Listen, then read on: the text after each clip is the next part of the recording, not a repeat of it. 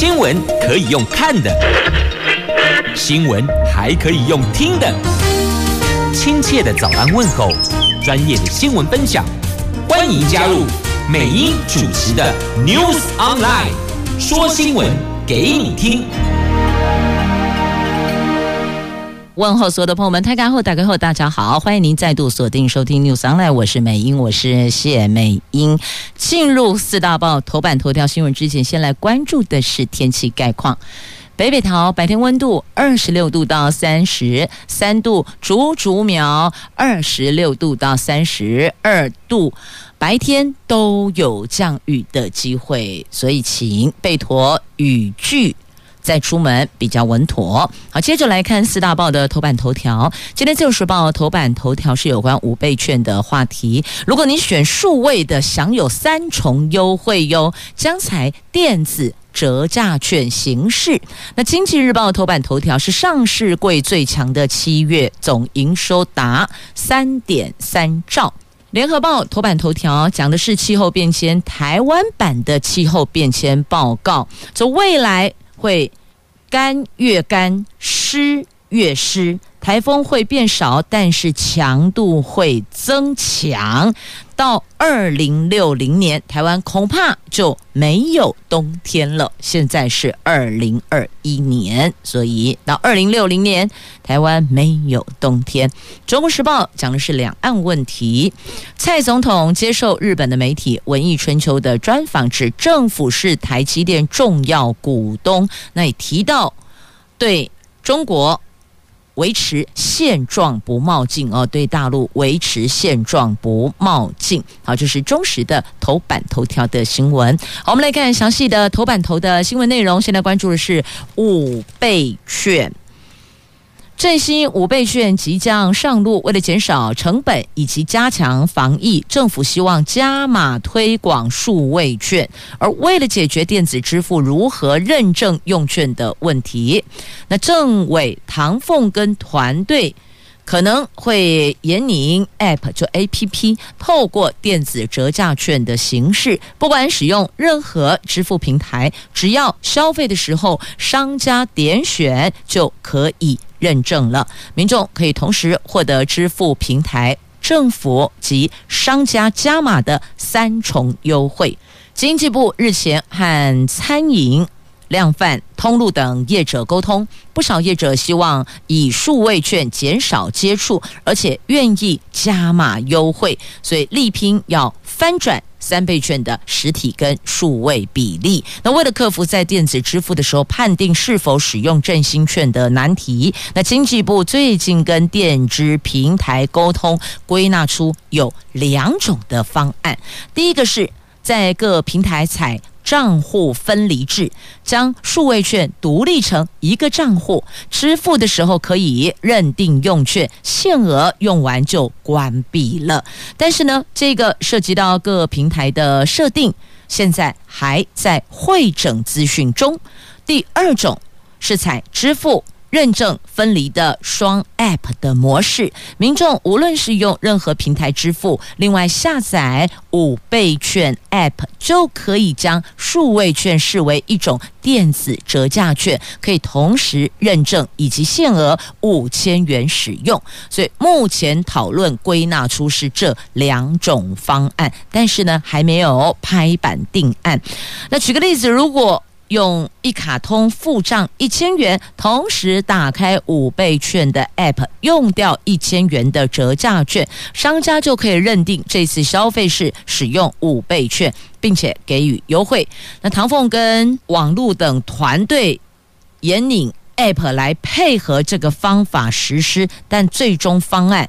目前还没确定。如果数位券顺利推行，将可以享有三重优惠哦，而不是三倍券那个时候的数位实体各两重优惠哟。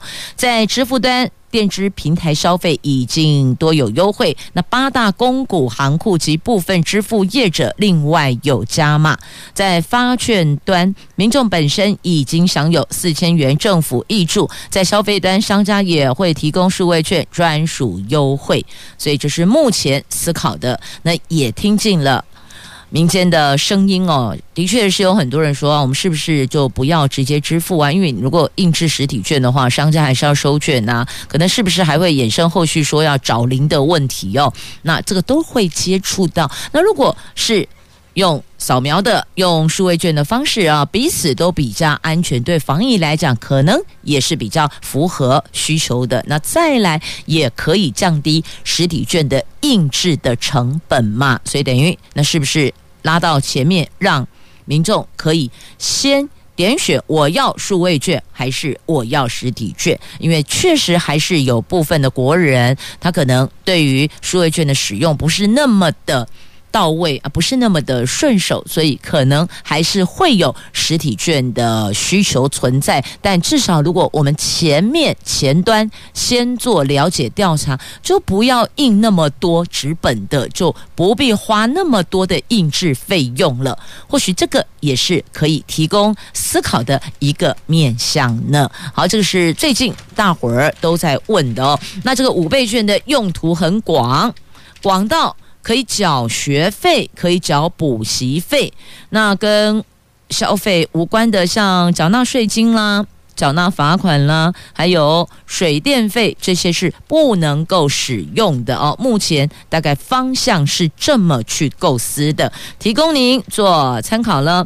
那另外呢，有地方政府已经喊出要加码了哦，像双北市之前就喊他们会加码，他们会去。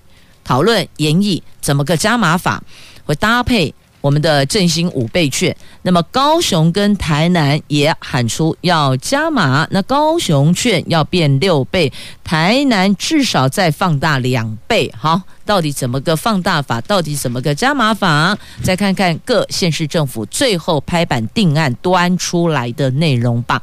那接着我们再继续前进，也是跟数位有关的，这个是疫苗。数位证明可以下载并列印，推估这个月底可以上路。有越来越多人接种疫苗，部分行业也要求从业人员固定进行筛检，确认没有感染。卫福部将推出疫苗数位证明签发平台，可以线上下载接种和筛检证明，并列印提供民众参考使用。而且网络平台采政府统一认证，并开放资料供应用，预计这个月底可以上路哦。卫福部说，只要做过病毒裁剪检验，或是疫苗的接种记录都会上传到平台，包括疫苗的厂牌、接种的技术、接种的日期，还有最近的检验，包括抗原快筛、抗体检验，或是呢这 PCR 检验结果，全部都一并纳入。未来民众只要线上申请就可以下载资料了，那可以选数位档，也能够列印纸本当做证明。这个是电子凭证的概念呢，而且也可以当做出国证明跟国内活动的参考文件呢。那另外，这个可以设定查询时间范围，譬如说三天内的 PCR 检验证明，出国上机前出示作为官方证明，也可以作为境内活动的时候的参考文件哦。那像法国从上个月起规定，进入电影院、博物馆等场所必须持有健康通行证，所以这有有一点类似像法国的这种健康通行证的概念。那现在规划这个平台，先以国内部分行业和出国搭机所需要的证明为主。不过呢，不能用这个来限制某些人的通行方便性哦，只能够当做参考，必须要寻求兼顾疫苗人权的平衡做法。那当然也有民众会提出质疑哦，那质疑类似功能健保署的 App 健保快易通也有啊，那为什么需要再重新设计一个平台呢？那健保快易通是包含太多个人医疗资讯，随意出示会有各资的问题。个人隐私问题，而且无法下载相关的电子证明。相对的，疫苗数位证明签发平台只会有检验和疫苗接种的证明，不会有其他个人医疗资料。那健保署强调，平常对于资讯安全非常重视，到现在所建置的健康存折都会保护民众的个人隐私，请国人放心。好，这是。健保署所说的哦，但是呢，有一句话他没有带到啊，万一如果被骇客入侵，则不在此限哦。所以政府设计平台是有先构思到这个部分，要保障个人隐私，但如果是被骇客入侵截取资料，那就不在此限了。好，那么继续，我们再来关注的，就是《经济日报》头版头条的新闻哦。上市柜最强的七月丢底加啦！上市柜公司七月份的营收昨天全数出炉了，合力交出三点三兆元，缔造史上最强七月的成绩，略略低于六月的三点三五兆，因为这是这个三点三二，差一点点。那同时，半导体族群在产能吃紧、价格调涨的利多因素中，带动营收也创下了史上新高。也写下了新的记录哦，它包括了有历史新高家数，连续第五个月突破一百二十家。那法人圈在这个利基点下开始的陆续上调八月，也就是第三季的营收展望呢。所以七月份是史上最强七月。来继续我们关注的新闻话题，在今天的联合报的头版头条来看未来的台湾。将没有冬天，加恐怖呢？这联合国的气候变迁小组前天发表的重磅气候报告，全球面临增温摄氏一点五度的困境。台湾气候变迁科学团队就依照了联合国的气候变迁小组的报告，昨天发表了台湾版的气候变迁报告。未来台湾将干越干，湿。越湿，而且到台湾报道的台风会变少，但是呢，它们的强度都会增大，而且会在最差的环境下，最快二零六零年台湾就会没有冬天。那这个由科技部、中研院、中央气象局、台湾师范大学地科系，还有国家灾害防救科技中心所组成的台湾气候变迁科学团队。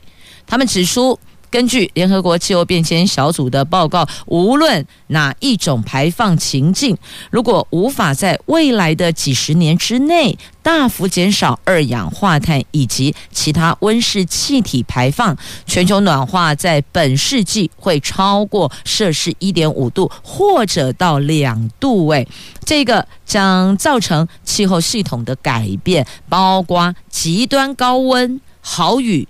干旱发生的频率跟强度都会增强等等，这个是目前我们可以看到的推估出来的。所以重点就在于接下来这几十年之内，我们必须要做到大幅减少二氧化碳以及其他的温室气体排放，不然只有可能让这个期程往前推，而不会往后延。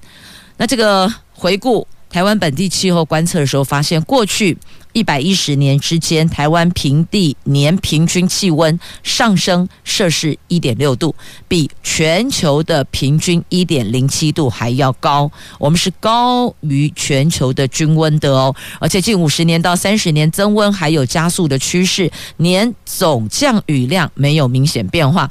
但是，一九六一年到二零二零年之间，少雨年发生次数明显的比一九六零年之前还要多。所以你看，这把数字拉出来比一比，前后对照，就知道状况是越来越严重啊。那么看看未来气候更不乐观。台湾团队说，在最差最差的环境之下，本世纪的中末期。年均温度，台湾将分别上升摄氏一点八，甚至不排除到三点四，太可怕了。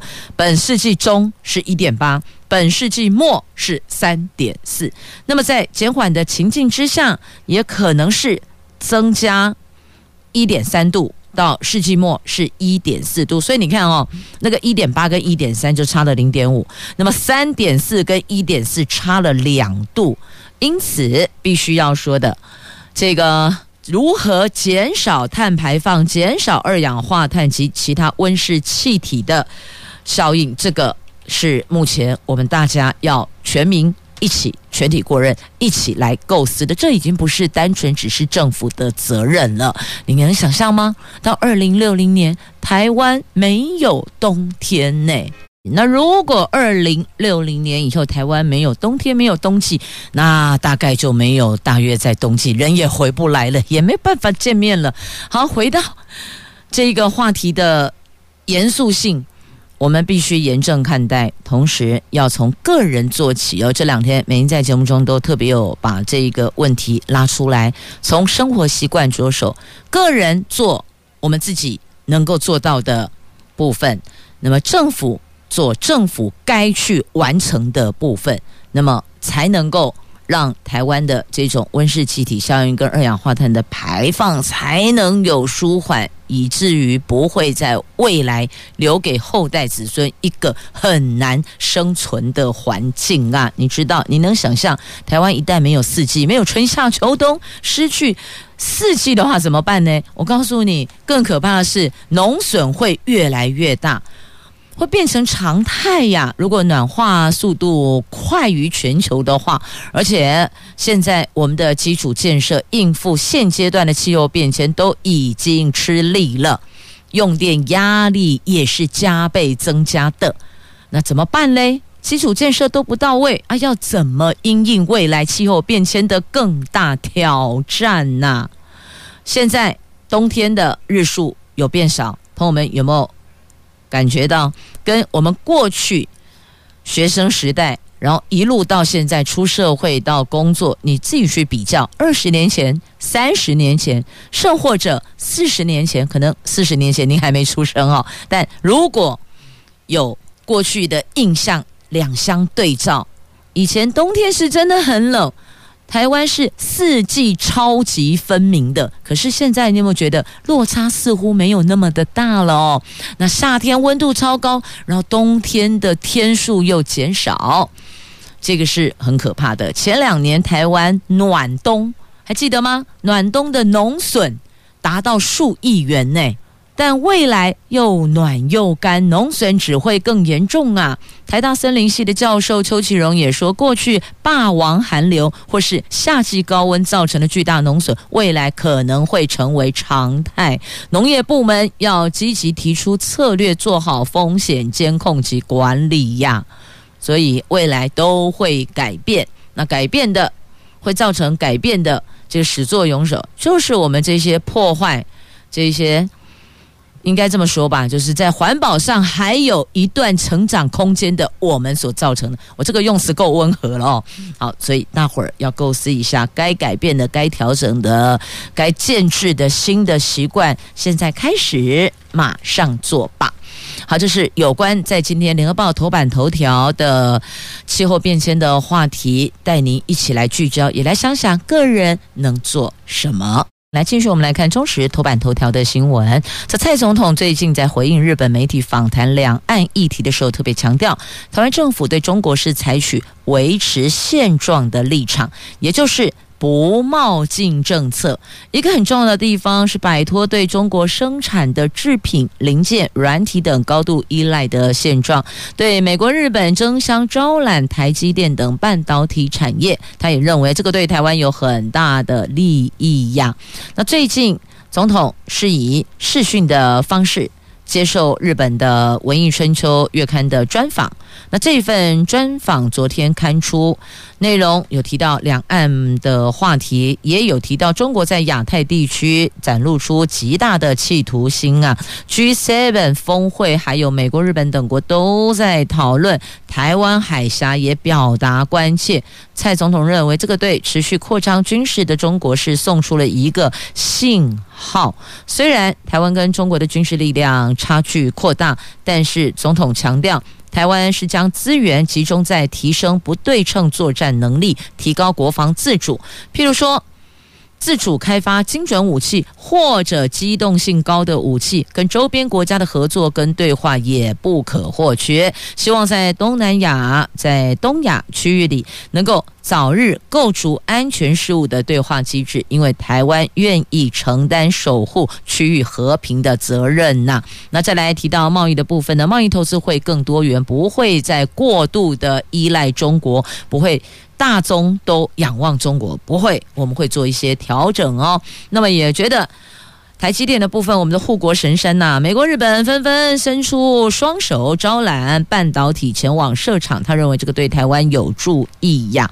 那总统也说，为了争取台湾加入跨太平洋伙伴全面进步协定，政府正在检讨国家整体经贸政策，盘点可以调整管制的领域和更加完备的法规。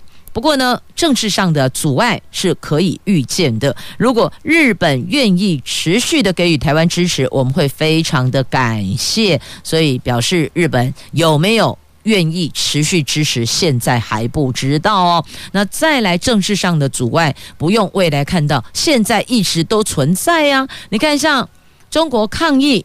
立陶宛设台湾代表处，所以把他们的大使给叫回去了，召回大使。这个在今天的中时跟联合报的头版下方都有报道。我国外交部长吴钊燮七月二十号宣布，将在立陶宛设代表处，名字叫做驻立陶宛台湾代表处。这是我国在中国大陆邦交国设立的第一个以台湾为名的代表处。那大陆外交部的官网在八月十号下午发布新闻稿，痛批立陶宛政府这个举动公然违背两国建交公报精神，决定要召回中国驻立陶宛的大使，并要求立陶宛要召回驻中国大使哦。所以等于就是说，好，我们两边切八段了，不相往来了，大概是这个意思，好吧？在立陶宛的中国大使叫回去，那请你立陶宛也把驻中国的立陶宛大使给叫回去。好，我们双边都各自回家了。大陆宣布召回大使之后，立陶宛外交部发出声明，表示中国外交部已经告知了，对中国方面的这个举动表示遗憾。同时，立陶宛外交部重申，在一个中国原则下。决心和欧盟及世界上许多其他国家一样，发展与台湾的互利关系。那对此，我国外交部说，我们未来会密切的关注相关的后续发展。立陶宛捍卫国家尊严跟自由的理念的意志，令人敬佩呀！我们好怕呀，怕什么呢？怕这个经济有状况，怕生活停滞，怕未来的气候变迁，怕的事情还真多。但有人还真不怕，天不怕地不怕。这个人叫习近平。习近平一个人的决策哦，这习大大决策让台湾海峡陷入不确定性。在美国在台协会的主席莫健说，中国大陆国家主席习近平一个人决策为台海带来高度的不确定性，而且很多人没有意识到中国。在多方面造成的威胁很大，如果没能有效应对，这个将使得美国跟民主盟友在未来的十年会陷入困境啊。那他细数大陆的变迁，包括从集体领导走向一人决策，越发自信独断。调整对台湾的政策，以及大陆在科技跟网络攻击等领域带来的挑战呢？那讲到两岸冲突风险，莫坚说，大陆近年体制变化是危险因素之一。北京在多方面越发自信专断，关键决策由习近平直接下令，造成了过去的集体领导下不会发生的不确定性啊。那习近平表明。推进统一的压力，对台湾采灰色地带战术跟胁迫行动，就无关赢得台湾民心，而是对台湾人民施加足够压力，让我们自愿统一。这是习大大的作为哟。那莫健说，如果政党在明年地方选举这个板块有做。搬迁移动的话，这个也是会影响到后续的发展的。那如果说明年地方选举是绿营获胜，那么中国方面会加强压力；如果是蓝营胜利，那可能会有六到八个月的一个蜜月期，但最后还是回到他们就是想要这个统一我们的方向跟目标哦，这是莫健说的。好，最后还是习近平一个人说了算呢？这是目前。中国的现况，那什么都不怕，真的吗？来，台积电的业绩怎么会往下走了呢？月减百分之十六，可是我们怎么看都应该是往上扬，不是吗？经济日报今天头版版面的新闻呢，这晶圆代工龙头台积电昨天公布了七月份合并营收大概一千两百四十五亿元，比六月份的历史新高下滑了百分之十六点一，所以等于就是说七月跟六月比啦，但比去年同期还是增加，增加了百分之十七点五。那相较于联电、世界先进等同业，七月份的营收都写下新纪录，台积电的表现就相对失色了。那法人推估以七月。合并营收来估算，如果要达到本季裁员裁测的低标，八月到九月累计营收大约两千七百九十一亿，平均值是一千三百九十五亿，代表八月跟九月营收都必须要比七月持续成长哦。如果以高标来计算，八九月的单月营收还是有机会超越今年六月创下的单月历史新高了。所以你会不会觉得有时候就是一个数字游戏？看你怎么比，你怎么拉，是跟同期比，还是跟自己比？那还是跟别的同业比？那个数字拉出来都会不一样哦。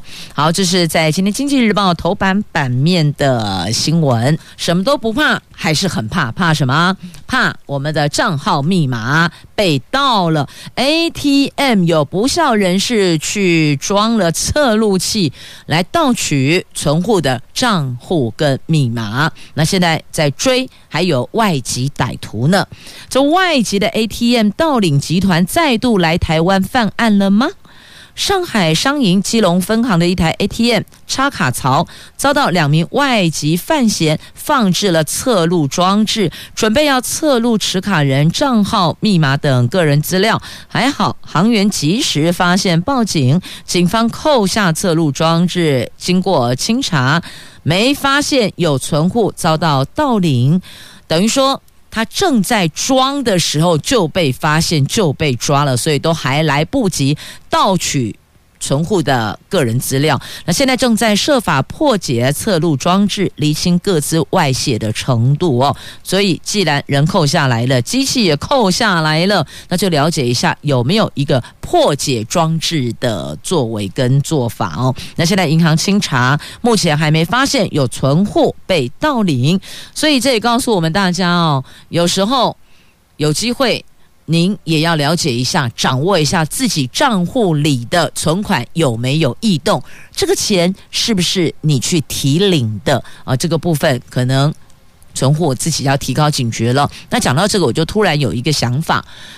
我们在刷信用卡消费的时候，是不是会有一个回传的讯息到我们所当时设定的手机上，会告诉你说啊，你在什么时间用了哪一张卡，刷了多少钱，就是你的消费金额，对不对？那有没有可能这个部分可以到提款的区块呢？就是只要您的账户的存款金额有异动，那是否也可以通知存户呢？同样，手机。告诉你哦，你的账户在几月几号什么时间点，在哪一个银行有被提领现金？不知道这样的想法可不可行呢？是不是还有其他未尽周延的地方要再去做构思的？但我只是刚刚突然想到，啊，信用卡刷卡可以通知持卡人，那为什么这个 ATM 一样用卡片领钱，是不是也可以有同等的一个服务？银行来提供回传讯息，告诉存户你的账户刚刚在哪里领了多少钱？有没有可能也可以这样来想想看呢？如果现在刚好有银行工作的从业人员、主管还是行员，听到了美英的节目，提出了这个想法，您是否也可以带出带到你们的银行提出这样的想法？如果哪一家银行率先说我有这样的服务，我想应该很多人会很乐意把账户转到这家银行来，因为觉得多了一层保障嘛。哦，来继续我们来关注是联合报 A 五话题版面的头条哦，这马前总统。出三中案，就出庭三中案，他答辩说手法错了吗？指政党不是为盈利，何来贱卖？那检方批他饭后态度不佳，因此请求从重量刑。台北地方法院昨天开庭审理前总统马英九被控贱卖党产三中案，马英九做。罪啊，做这个无罪答辩的时候，哈二度批判检察官非常规论告起诉。他说，身为党主席，依照广电法规定，让政党退出媒体，却被控违法。难道说人民守法错了吗？不过，公诉检察官认为马英九饭后态度不佳，建请法院从重量刑，合议庭。定十月二十七号要宣判。马前总统说，就任党主席前后公开宣誓，尽快处理党产。当时中投为了遵守广电法退出媒体的规定，包裹出售中投持有的华夏公司股权，符合国民党跟中投的利益。那政党存在目的是要争取执政跟永续发展，公司经营目标在于追求最大商业利润，两者是不同的。国民党不是以盈利为目的的公司，它不能单纯以追求最大商业利润的心态来做主席，检察官用这个来作为论罪基础，是错误的开始啊！他说，三中案许多事实是看了卷证才知道，检察官拿当时他不知道、不了解的事说他犯罪，他认为这个并不公平。检察官说，张哲琛就中广交易案向他报告，指他犯罪，但张哲琛报告内容为何没有调查？他讲的内容怎么却没有调查？这个他就无法接受了哦。那二零零五年十二月二十四号，中投公司跟荣利公司签约后发生纠纷，他忙于台北市政以及国民党公务，多次明确要求交易必须合法，参与律师都说合法的事，十多年之后被说成犯罪，这个他也无法接受。言下之意，就当时。有律师在场哦，参与的律师都说都合法。那既然律师们都说合法，那当然应该就没有问题了。可是当时没有问题，十多年之后却说他有问题，这个他也无法接受。他特别强调，从政三四十年，一向奉公守法。节爱自持，就是廉洁啦，廉洁自持，没有一毛钱的党产放进个人的口袋，也没有收取买家的钱，他没有犯罪。所谓的犯罪，你必须有这个犯罪事实嘛？说没有啊，他没有 A 任何钱放到口袋里哦，也没有收买家的钱，就是不管是什么回扣啊，还是这个当中的斡旋呐，还是其他的所谓的佣金呐，他说他都没有拿哦，那。现在说他犯罪，这个他不能接受。不过，公诉检察官批马英九贱卖党产，安排巨额诉讼费用，侦审期间一律推辞说不知道交易细节，则滥用财经会计专业进行掩饰、扭曲犯罪行为，所以认为他饭后态度不佳。这检察官建请法院要对马英九从重量刑，宣告他。没收犯罪所得，但马英九说他没有拿任何钱放进口袋啊。啊！这到底要怎么论述呢？那是否还能够再上诉呢？不过看来说合议庭要定十月二十七号要宣判了哦。好，这是在今天媒体针对三中案所做的报道。那接下来我们在关注的这个是。国人如果到香港，心里要有个底，有可能进得去，出不来哟。这香港立法会今年四月通过了《二零二一入境条例修正草案》，赋予香港方面可以限制任何人入出境香港。八月一号正式生效。加拿大政府最近警告。加拿大的公民，在这个条例修订后，外国人士等个人可能无法离境。针对新法上路之后，到香港可能无法回来。那陆委会特别提醒国人要审慎评估到中国香港、澳门的行程，而且要留意人身安全的可能危害呀。那简单说，不排除你进得去香港，但出不来香港啊，能进去却。不能出来。那香港民团就民间团体就批哦，他们的这个做法是锁港锁哦，就是把香港锁起来了，关闭香港，关闭锁港，把香港变成了一座监狱呀。好，这个在今天自由时报的 A 五政治新闻版面的头条，我们来关心的是台风过后的菜价贵森森呐，高丽菜一颗。破两百元，现在有市长说，请农委会释出冷冻菜吧。呼吁的是台中市的燕子市长。那现在菜价飙上今年最贵呀，全台湾初步估计农损达到四点四亿，已经连续七个交易日菜价是天天都在上涨。小黄瓜。一公斤一百七十元，而当中目前灾损最严重的是嘉义县哦，好，就是因为豪雨造成了中南部的菜农面临了空前的。农损呐、那当然，接着我们所有的消费大众也因此这个菜价格比较贵，荷包也就会缩水了。但也不能够因为这样都不吃青菜了。所以台中市长呼吁中央要释出冷冻菜，赶紧来应应这一波吧。那大概一般都是大雨过后，就是风灾过后，大概要两个礼拜的时间，二至三个礼拜才有可能让价格回稳呢。所以还得再撑着呢。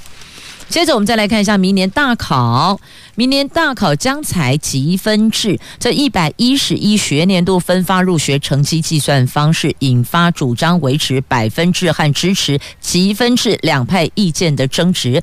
教育部拍板采用积分制，但要调高每科六十积分或七十五积分，而且要增加同分比序项目，将。采计科目原始分数加权后总分和，并列为最后一个比序项目，来解决可能会出现校系同分增额录取的问题呀。那现在所做的调整是符合新课纲的精神，从百分制改为分积分制。好，这个在今天的自由时报 A 六生活版面的头条。那招联会表示，加强说明之外，已经进行分发模拟。那讲到了大考，那就来关心校园的问题，关心老师的部分哦。有代课老师跟新进教师，现在的状况是没有疫苗可以施打，所以家长很忧心啊。原来中央的意思是开学了，所以要让跟学生会有接触到的老师们都得要打完疫苗，还记得这一趴吗？对，但是。代课老师跟新进老师没有啊？那美英在桃园市议会的议事堂上有提出哦，所有进入校园的教职人员、警卫。工友、厨工，只要可能会跟学生有日常接触的，都应该要列为这一波的疫苗的施打对象。那如果代课老师跟新进老师没有疫苗可打，那如果其他在校园内的，譬如说这工友啊，或是厨工啊、警卫没有疫苗可打，难道他们不会接触到学生吗？当然也是会啊。所以原来要让教师们打疫苗的意思，就是要增加保护力嘛，要保护学生啊。那如果代课老师跟新建老师没有疫苗可以打，那请问有没有可能这一块反而成了破口呢？所以这个问题很严重诶，今天已经八月十一号了，要赶紧安排。但中央的回答是，觉得疫苗数量不够啊，但不够还是得想想办法。你看，像桃园市场郑文灿脑筋动得多快啊！当时一说那个时候要。第几顺位要开打疫苗，要开始要通知的时候登记，然后要通知嘛。那时候一盘点发现不对，中央配给我们的疫苗数量根本不够我们那一波使用。结果呢，郑文灿脑筋动得很快，赶快去挖所有施打站点的私房疫苗出来对欧朗的塞卡啦，因为。譬如说，今天我配给这个施打站点，它可能是医院，可能是诊所，哦，也许可能是活动中心，都不管。好，那配给你的疫苗，假设今天我配了三万剂疫苗，那可能最后来施打的，也许只有呃两万。八千人好了，假设哦，假设那另外的两千剂呢？那这个不是残剂哦，残剂是你要开封那才叫残剂哦，没有开封都不算。那几罐几罐有无？你还怕亏呀？怕亏不住完，还得再给我残剂啊？连打开都没有打开，还好好的在这个冷冻保存的那个不是冷藏保存的那个不是哦。所以这个郑文山就把所有的。塞卡龙呕出来，全部交出来，全部上缴，是这样去凑数的耶。所以总是要想办法嘛，山不转路，转路再不转，我们就自己转。问题重点要抓出来呀，对吧？好，那讲到桃园，那就来告诉您，桃园市的防疫的部分哦，是有比较严一些啦。场馆开放要再等一等，社区关怀据点十六号开放，但是不供餐，就禁止饮食，都不能吃东西，口罩要全程戴好。戴满，这样子有了解了吗？好，那再来看的这个是在今天自由时报头版还有两个图文哦，这故宫南院水舞秀登场，这个是重新开馆迎暑假，暑假都过一半多了呢，但是呢，因为好不容易可以重新开馆了，所以还是把原来暑假会做的这一些水舞秀啦、活动啦来完成。那再来嘉明湖国家步道开放，但是有限制入，就是进去的入山的人数哦，每天限额四十个人，山屋还是不开放的。所以既然有限额，就表示你得要提前申请啊。好，那嘉明湖的营地还是限制一个人一个帐篷哦。好，详情请上相关的网站去了解，有故宫南院的，有嘉明湖的哦，那就自个儿去了解细节内容吧。也谢谢收听，我们明天再会。